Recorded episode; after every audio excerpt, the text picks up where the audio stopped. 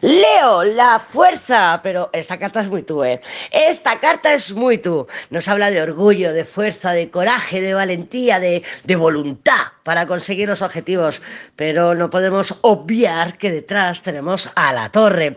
Y enfrente, bueno, yo lo tengo enfrente, pero te lo voy a poner al lado. Tenemos al emperador, ¿vale? Porque bueno, en la imagen lo ves el emperador encima de, de la torre. Y esto es fuerza de contención. ¿Qué estás conteniéndote? ¿O qué estás conteniendo? ¿O intentando contener? Pero no es algo de que no quiero que lo de fuera penetre en mí. O sí, o es que no estás permitiendo que lo de dentro de ti salga fuera. Tanto sean emociones como si fuera eh, algo externo que no permites que te entre, porque claro, te va a afectar emocionalmente, ahí está.